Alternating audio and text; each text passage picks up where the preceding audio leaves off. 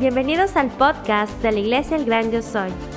Con esta serie de mensajes, esperamos que la palabra de Dios sea de bendición y edificación para tu vida.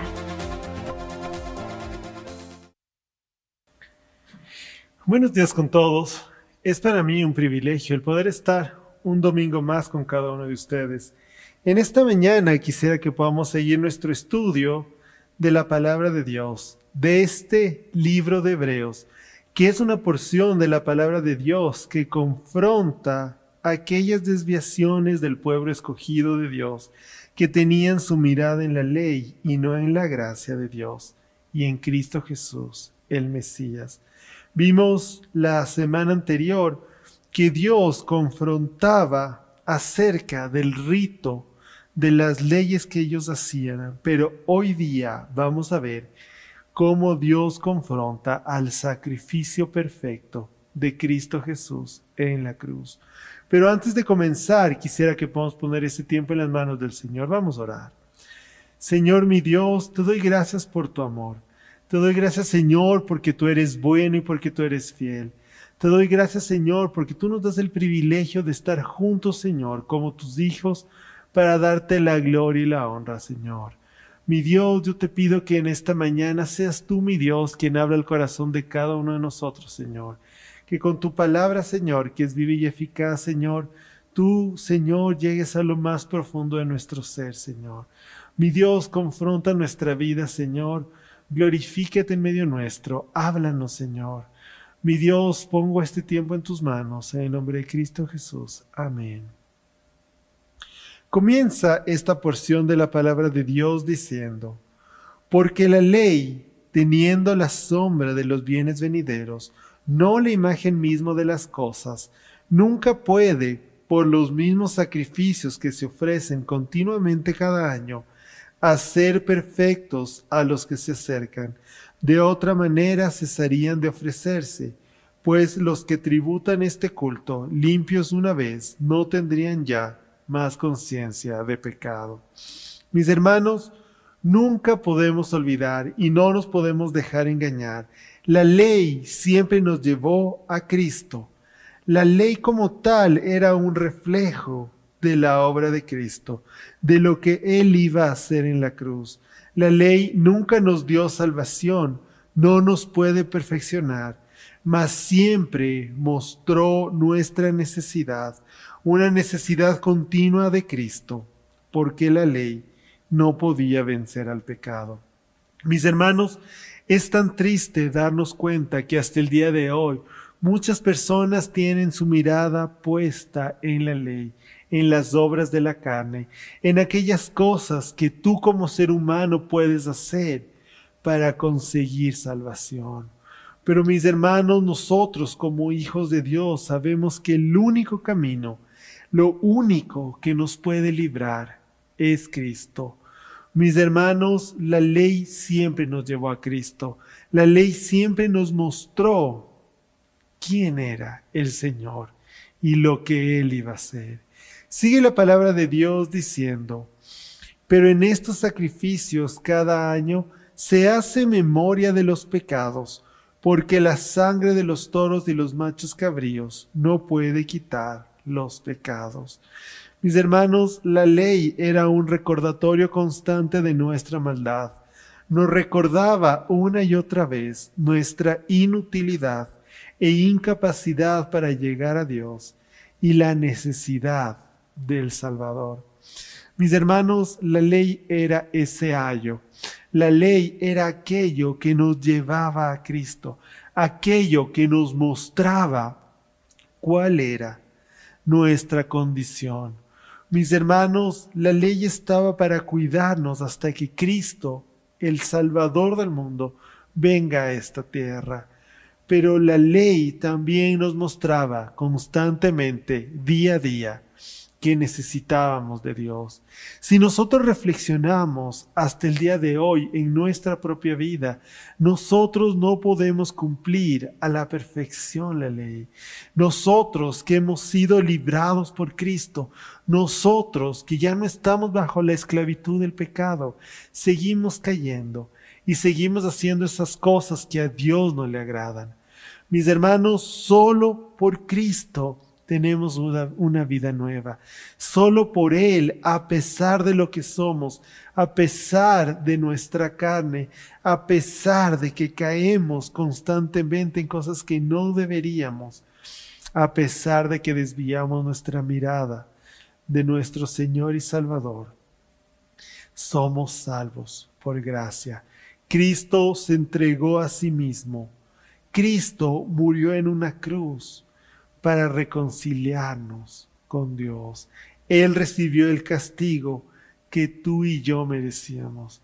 Mis hermanos, esa cruz es un monumento a la inutilidad del hombre.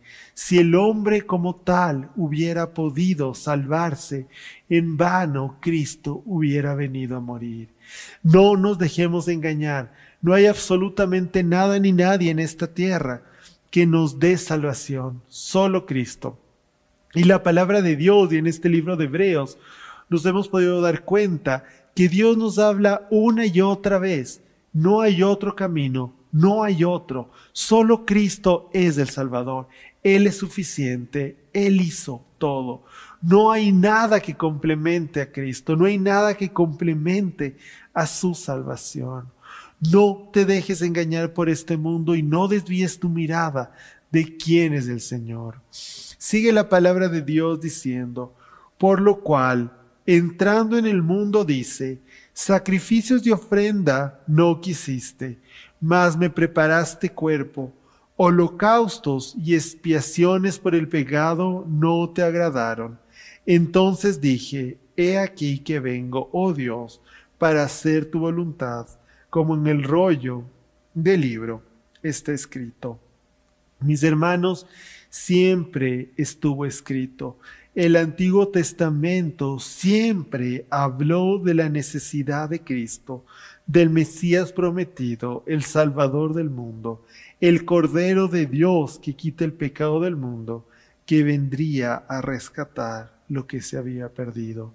No es cierto que el Antiguo Testamento habla una cosa y el Nuevo habla de otra. Toda la palabra de Dios nos lleva a Cristo. En el Antiguo Testamento vemos a través de representaciones, a través de la ley, a través de eh, ritos, de leyes ceremoniales, esa necesidad de quién era Cristo. Todo el Antiguo Testamento nos lleva a Cristo, nos lleva al Mesías prometido, nos muestra quién es el Señor quién es Dios y lo que somos cada uno de nosotros, esa necesidad que nosotros teníamos. Dios confronta a este pueblo y les dice, no es cierto que estamos cambiando la ley, no es cierto que no estamos inventando algo nuevo. Si tú realmente estudias la palabra de Dios, te vas a dar cuenta que siempre estuvo escrito, siempre fue profetizado, siempre estuvo ahí Cristo como el único Salvador. Nunca nos hemos salvado por ley, nunca. Desde la caída fue profetizado Cristo, el Salvador del mundo, quien heriría a la serpiente en la cabeza. Siempre estuvo profetizado Cristo, siempre fue Él. Toda la historia de la humanidad se ha salvado por la fe en el sacrificio de Cristo, nunca por las obras de la carne. Y nosotros mucho más, habiendo visto, bueno, creyendo que Cristo vino y murió en una cruz, nosotros con una fe certera de lo que Cristo ya hizo, no nos podemos dejar engañar. Sigue la palabra de Dios diciendo, diciendo primero sacrificios de ofrenda y holocausto y expiaciones por, por el pecado no quisiste, ni te agradaron, las cuales cosas ofrecen según la ley, y diciendo luego, he aquí que vengo, oh Dios, para hacer tu voluntad, quítalo primero para establecer esto último. En esa voluntad somos santificados mediante la ofrenda del cuerpo de Cristo hecho una vez y para siempre. Mis hermanos, siempre fue necesaria la gracia, un nuevo pacto firme en la sangre de Cristo. La ley no podía salvarnos, mas la gracia de Dios y su amor que se reflejaron en Cristo nos limpió. Ahora tú y yo somos santos, limpios y sin mancha, mediante el sacrificio de Cristo, hecho una vez y para siempre. Esto es suficiente y todo fue consumado en él. Mis hermanos, cuando yo realmente me confronto con la palabra de Dios, cuando yo estudio, cuando yo la escudriño, me doy cuenta que la palabra de Dios es clara, que no haya a dónde correr. Mis hermanos, Cristo era el Salvador, Él fue el sacrificio, Él fue el suficiente, Él es ese Cordero de Dios que quita el pecado del mundo. Por su sangre está firmado este nuevo pacto de gracia. Mis hermanos, nunca nos pudimos salvar por ley, nadie se salvó por ley. Siempre la ley nos mostró la necesidad de Cristo y que eso esté claro en nuestro corazón. La ley nos cuidaba, la ley nos llevaba a Cristo. La ley representaba quién era Cristo y lo que Él iba a hacer. Pero cuando Cristo vino, ahora tú y yo somos salvos por gracia. Nosotros ya no vivimos por ley, nosotros ahora vivimos por gracia. Ya no estamos bajo el yugo del pecado, ahora tenemos libertad. Y por esa obra de Cristo, ahora tú y yo podemos luchar contra el pecado. Mis hermanos, ahora tú y yo como hijos de Dios, ya no estamos luchando para evitar caer en pecado y ser castigados. Ahora tú y yo estamos luchando para que nuestra vida sea agradable al Señor, lejos del pecado, lejos de aquellas cosas que no le agradan al Señor. Dice la palabra de Dios, y ciertamente todo sacerdote está día tras día ministrando y ofreciendo muchas veces los mismos sacrificios que nunca pueden quitar los pecados. Pero Cristo habiendo ofrecido una vez y para siempre un solo sacrificio por los pecados, se ha sentado a la diestra de Dios. De aquí en adelante, esperando hasta que sus enemigos sean puestos por estrado de sus pies, porque con una sola ofrenda hizo perfectos para siempre a los santificados. Mis hermanos, en el mundo los sacerdotes necesitaban constantemente presentar sacrificios en representación a la obra de Cristo, los cuales no podían quitar el pecado. Pero Cristo se entregó una vez y para siempre, derrotó a la muerte y al pecado, y ahora está sentado a la diestra del Padre. Mis hermanos, Cristo está sentado porque ya no hay nada más, porque todo fue consumado en el sacrificio. Los sacerdotes constantemente tenían que estar presentando estos sacrificios porque eso no era suficiente. Mis hermanos, con el sacrificio de Cristo nos hizo perfectos, justificados, ya que su justicia nos fue imputada a cada uno de nosotros. Y ahora Dios nos ve perfectos, puros y sin mancha, a través de Cristo. Y mis hermanos, este es el Evangelio, la buena noticia, que Cristo vino a este mundo a pagar por lo que tú y yo merecíamos. Y porque su vida perfecta, por quién fue Él, ahora tú y yo tenemos una vida en abundancia. Dios nos ve puros, limpios y sin mancha. Dios nos ve perfectos a través de Cristo. Mis hermanos, ahora tú y yo somos justificados por la obra de Cristo. Ahora tú y yo no estamos luchando por conseguir salvación. Tú y yo vivimos con el único deseo de agradar a Dios. Y yo quiero que cada uno de nosotros pueda reflexionar cuál es mi motivación. Mi motivación es caminar conforme a lo que Dios quiere de mí o mi motivación es conseguir algo de Dios, o tal vez evitar el castigo de Dios. Mis hermanos, Todo lo tenemos por gracia y la palabra de Dios es clara. Todo viene porque Dios quiso dárnoslo. Nosotros no merecíamos nada. Entonces, ¿qué estás haciendo? Estás perdiendo tu tiempo si quieres conseguir algo al caminar de cierta forma.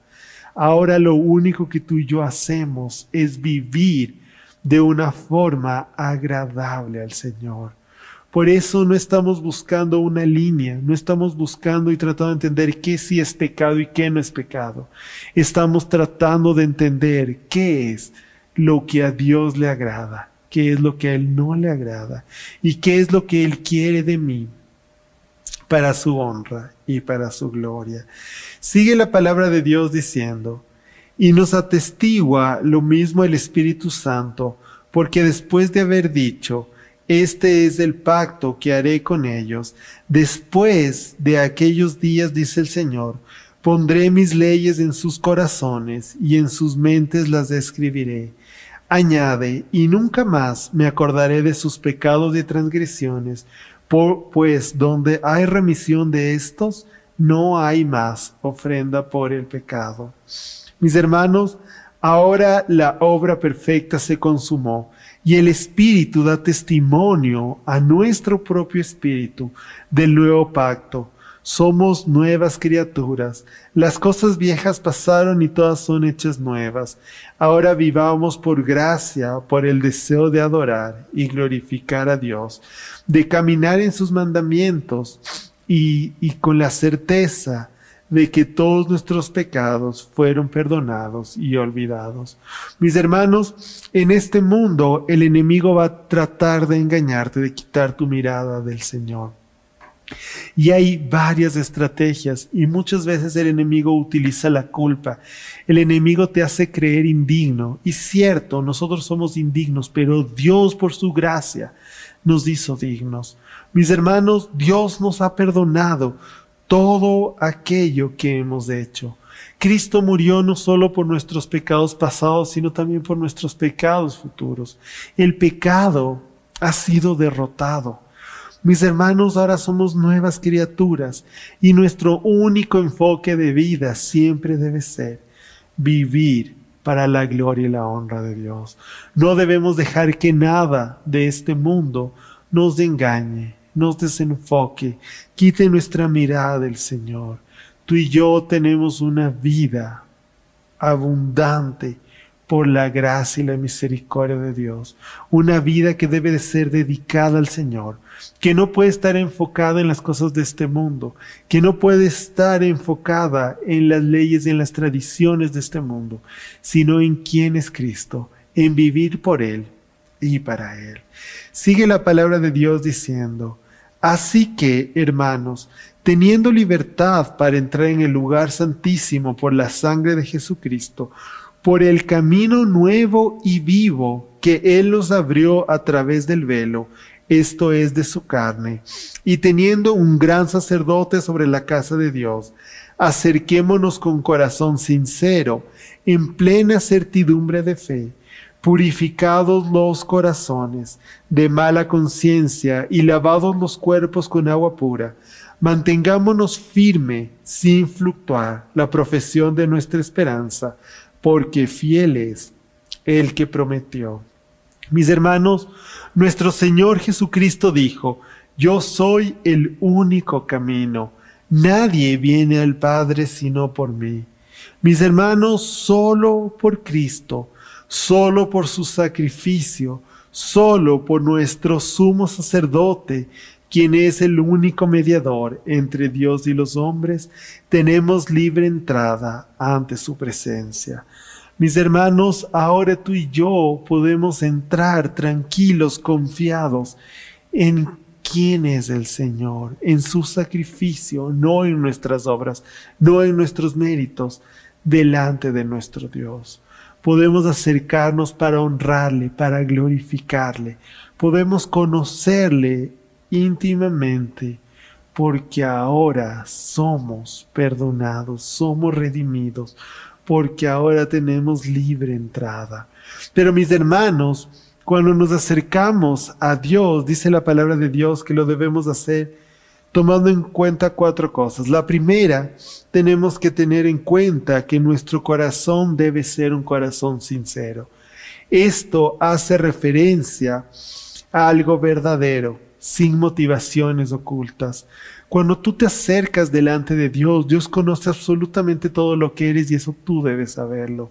Cuando tú te acercas a Dios, no lo puedes engañar.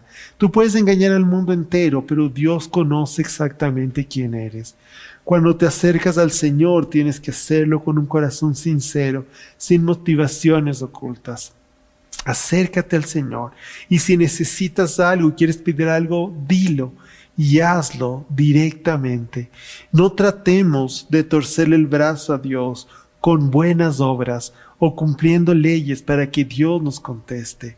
Mis hermanos, si nosotros nos acercamos a Dios, que sea sinceramente, sin ninguna motivación oculta.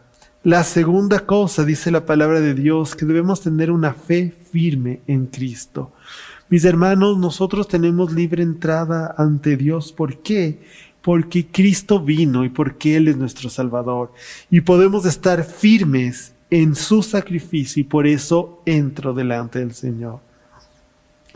La tercera cosa, con una conciencia limpia y lavados.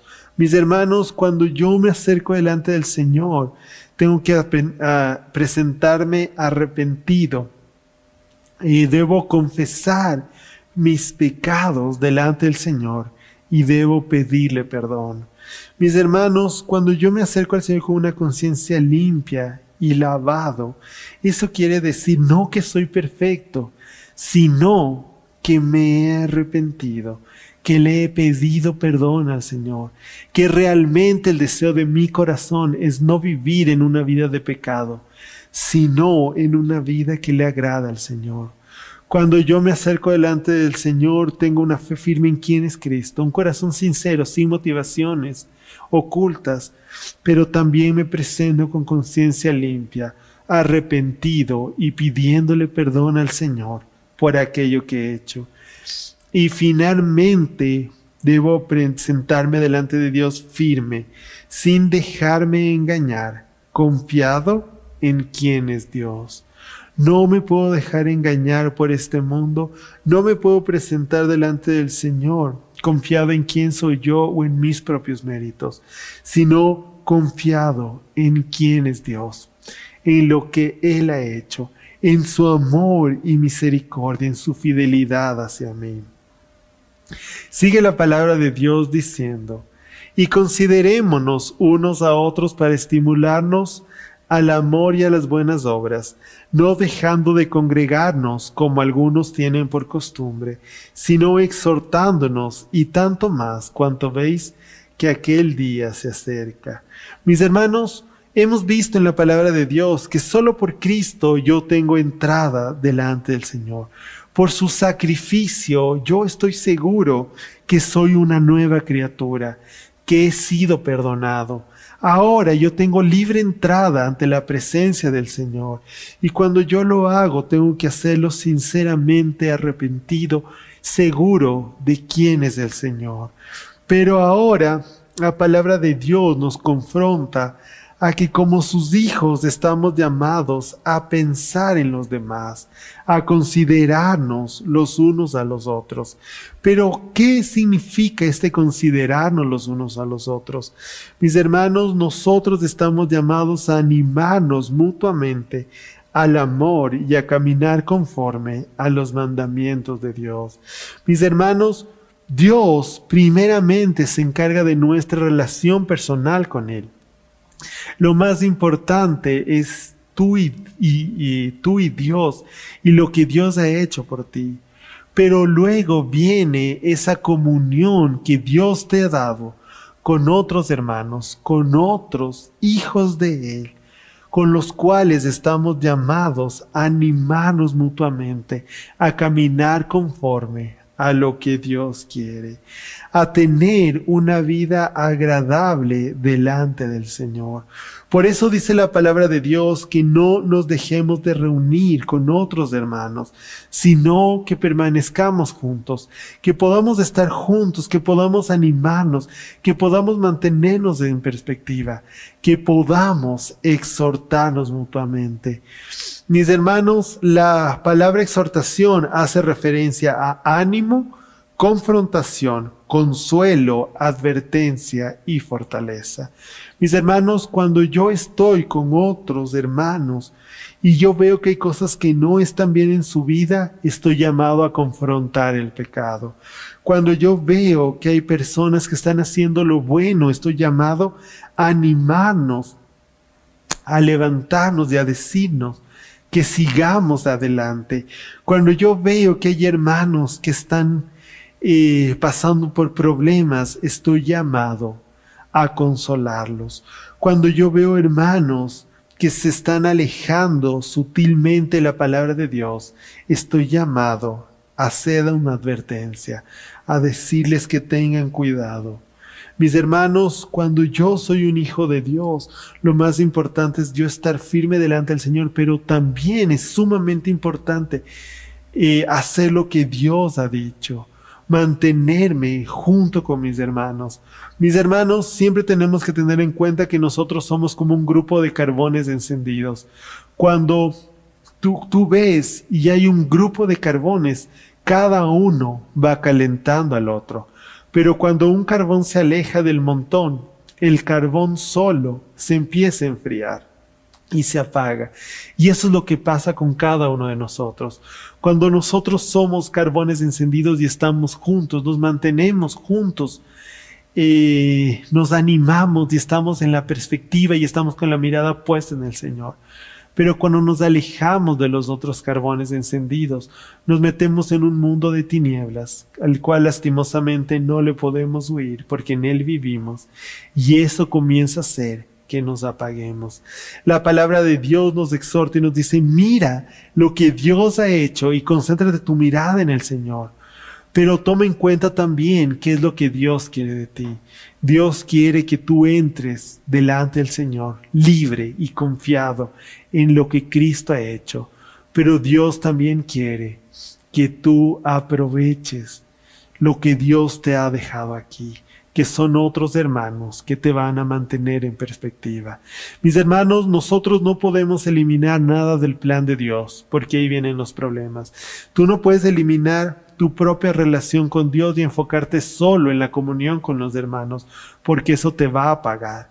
Pero tampoco puedes concentrarte en solo en tu relación con Dios y dejar a un lado la relación con tus hermanos. Dios ha hecho un plan perfecto y ha puesto las dos cosas. Y como hijos de Dios, por fe y en obediencia, debemos mantenernos firmes delante del Señor, aferrados de su mano, pero también juntos con nuestros hermanos para mantenernos en perspectiva para la gloria y la honra del Señor. Sigue la palabra de Dios diciendo, porque si pecáramos voluntariamente, después de haber recibido el conocimiento de la verdad, ya no queda más sacrificio por los pecados, sino una horrenda expectación del juicio y del hervor de fuego que ha de devorar a los adversarios. El que viola la ley de Moisés por el testimonio de dos o tres testigos muere irremisiblemente. ¿Cuánto mayor castigo pensáis que merecerá el que pisotea al Hijo de Dios y tuviera por inmunda la sangre del pacto, en la cual fue santificado, en la cual fue santificado, e hiciera afrenta al Espíritu de gracia, pues conocemos al que dijo, mi es la venganza, yo daré el pago, dice el Señor. Y otra vez, el Señor juzgará a su pueblo. Horrenda cosa es caer en manos del Dios vivo. Mis hermanos, ahora tú y yo vivimos por gracia pero esto no nos da libertad a vivir en el pecado. Pero por eso ahora, como vivimos por gracia, debemos vivir con otra perspectiva de la vida. Hemos sido redimidos y transformados como nuevas criaturas. Ya no vivimos en pecados premeditados. Ya no vivimos en el pecado. Tú y yo podemos caer, pero eso no es lo que tú y yo deseamos. Nosotros no podemos rechazar, no podemos rechazar a Cristo en rebeldía, porque Él es el único camino. Y aquel que no cree en el Hijo ya ha sido condenado. Y horrenda cosa es la ira de Dios, el castigo justo por el pecado. Mis hermanos, todo aquel que está lejos de Dios va a recibir el castigo que todos merecíamos. Tú y yo también merecíamos ese castigo, la ira de Dios. Pero Cristo la recibió por ti y por mí. Si yo vivo por fe, puedo estar tranquilo y confiado, porque alguien ya pagó por mí. Pero si yo no creo en Cristo, si yo rechazo a Cristo, entonces voy a recibir el castigo. Aquel que rechaza a Cristo, aquel que no entiende quién es el Señor, va a vivir en una vida lejos de Dios, va a vivir en pecado, va a vivir tratando de satisfacer los deseos de su carne sin importarle quién es Dios. Pero tú y yo como sus hijos tenemos una vida distinta. Nosotros ahora tenemos el deseo en nuestro corazón de agradarle a Dios. Y por eso no podemos vivir en el pecado. No podemos vivir en una vida en la cual premeditamos y planeamos y vivimos todo el tiempo en el pecado. Tú y yo, por la carne en la que vivimos, podemos caer y hacer cosas que no están bien delante de Dios. Pero no es el deseo de nuestro corazón. Cuando yo peco, me siento y me doy cuenta que hay algo que no está bien y por eso me arrepiento y me acerco delante del Señor para pedirle su perdón. Mis hermanos, en este punto es clave que tú y yo podamos pensar y podamos darnos cuenta cómo está nuestro corazón. ¿Cuál es el deseo de mi vida? El deseo de mi vida es hacer lo que yo quiera. El deseo de mi vida es pecar y premeditadamente sin importarme nada. O el deseo de mi vida es darle la gloria y la honra al Señor. Si el deseo de mi vida es darle la gloria y la honra al Señor, entonces no puedo vivir en pecado, no me voy a sentir bien haciendo algo que no le agrada constantemente. Y por eso dice la palabra de Dios que si nosotros pecamos voluntariamente, entonces vamos a recibir el castigo que merecíamos. Si realmente nosotros queremos vivir en eso, no hemos sido transformados por Dios.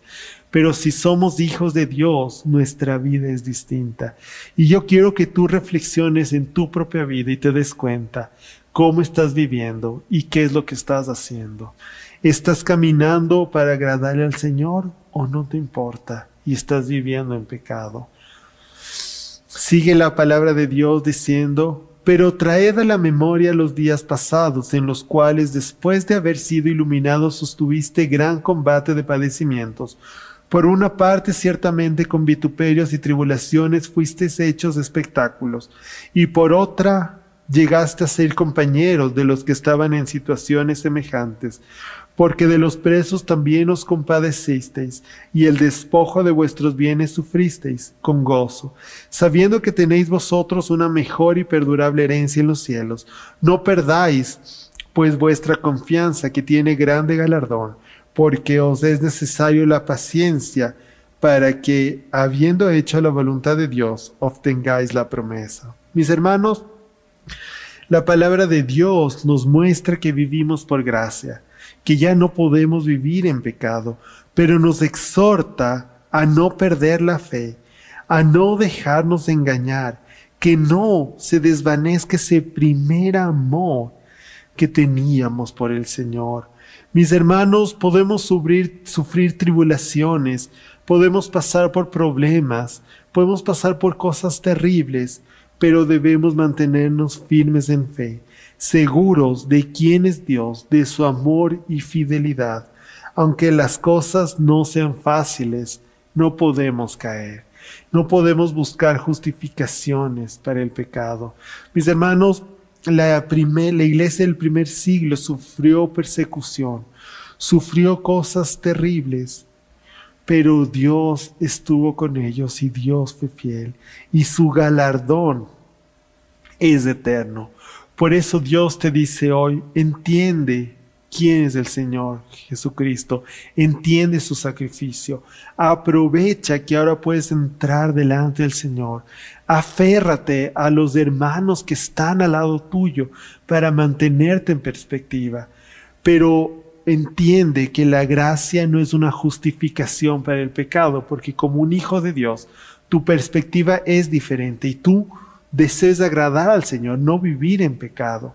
Así que no te dejes engañar por las circunstancias y por las cosas de este mundo para que te alejes y caigas en pecado. Mis hermanos, aunque las cosas sean complicadas, pidámosle al Señor que Él nos ayude a mantener con la mirada firme en el Señor. Y esta porción de la palabra de Dios culmina diciendo, porque aún un poquito, y el que ha de venir vendrá y no tardará, mas el justo vivirá por fe, y si retrocediere, no agradará a mi alma. Pero nosotros no somos de los que retroceden para perdición, sino de los que tienen fe para preservación del alma. Mis hermanos, como hijos de Dios debemos mantenernos firmes en su promesa. Debemos vivir por fe, no dejarnos engañar por las corrientes de este mundo, no dejarnos engañar por lo que vemos. Las circunstancias pueden ser difíciles, pero yo debo mantenerme por fe, seguro de quién es el Señor. Todo lo tenemos por gracia y no por la ley, no por nuestro propio mérito. Así que vivamos para la gloria y la honra del Señor hasta el final. Mis hermanos, y en esta mañana yo quisiera que podamos reflexionar en tres cosas. La primera, Cristo recibió el castigo que tú y yo merecíamos. Él fue nuestro sustituto, él fue nuestro sustituto y nos regaló vida para su gloria. Mis hermanos, Cristo ya pagó, no te dejes engañar, no hay nada más, Él consumó todo, así que yo ahora vivo para Él. La segunda cosa, no tomemos la gracia de Dios como excusa para el pecado. Si somos hijos de Dios debemos tener el deseo de honrar y glorificar a Dios. Si bien es cierto que yo ya soy salvo, no puedo tomar esta gracia de Dios para vivir en pecado porque si soy un hijo de Dios, el deseo de mi corazón debe ser honrar y glorificar a Dios. Mis hermanos, el no pecar es una muestra, el no vivir en pecado es una muestra de esa vida transformada. No es al revés, no es que yo no peco y por eso soy salvo, sino soy salvo y por eso ya no deseo pecar. Y la tercera cosa no dejes que las tribulaciones desvíen tu mirada del Señor. Mis hermanos, esta es una de las cosas más difíciles, porque como seres humanos vivimos más por vista, por lo que vemos, por las cosas que pasamos. Mis hermanos, todo el mundo puede estar contento, alegre, gozoso cuando las cosas están bien, pero solo como hijos de Dios podemos mantenernos firmes cuando las cosas están mal, porque tenemos fe en quién es el Señor. Vamos a orar. Gracias Señor mi Dios, porque tú eres bueno y porque tú eres fiel. Gracias Señor, porque una vez más podemos confrontarnos con tu palabra, Señor. Mi Dios, no permitas que este mundo nos engañe, Señor. No permitas, mi Dios, que pongamos nuestra mirada en las cosas de esta tierra, Señor. Mi Dios, ayúdanos a caminar por fe, para tu gloria y para tu honra, Señor. A mantenernos firmes, mi Dios, en quién eres tú. Señor, llénanos de ti. Ayúdanos, Señor, a estar aferrados de tu mano todos los días de nuestra vida. En el nombre de Cristo Jesús. Amén. Te esperamos para el siguiente episodio. No te lo pierdas.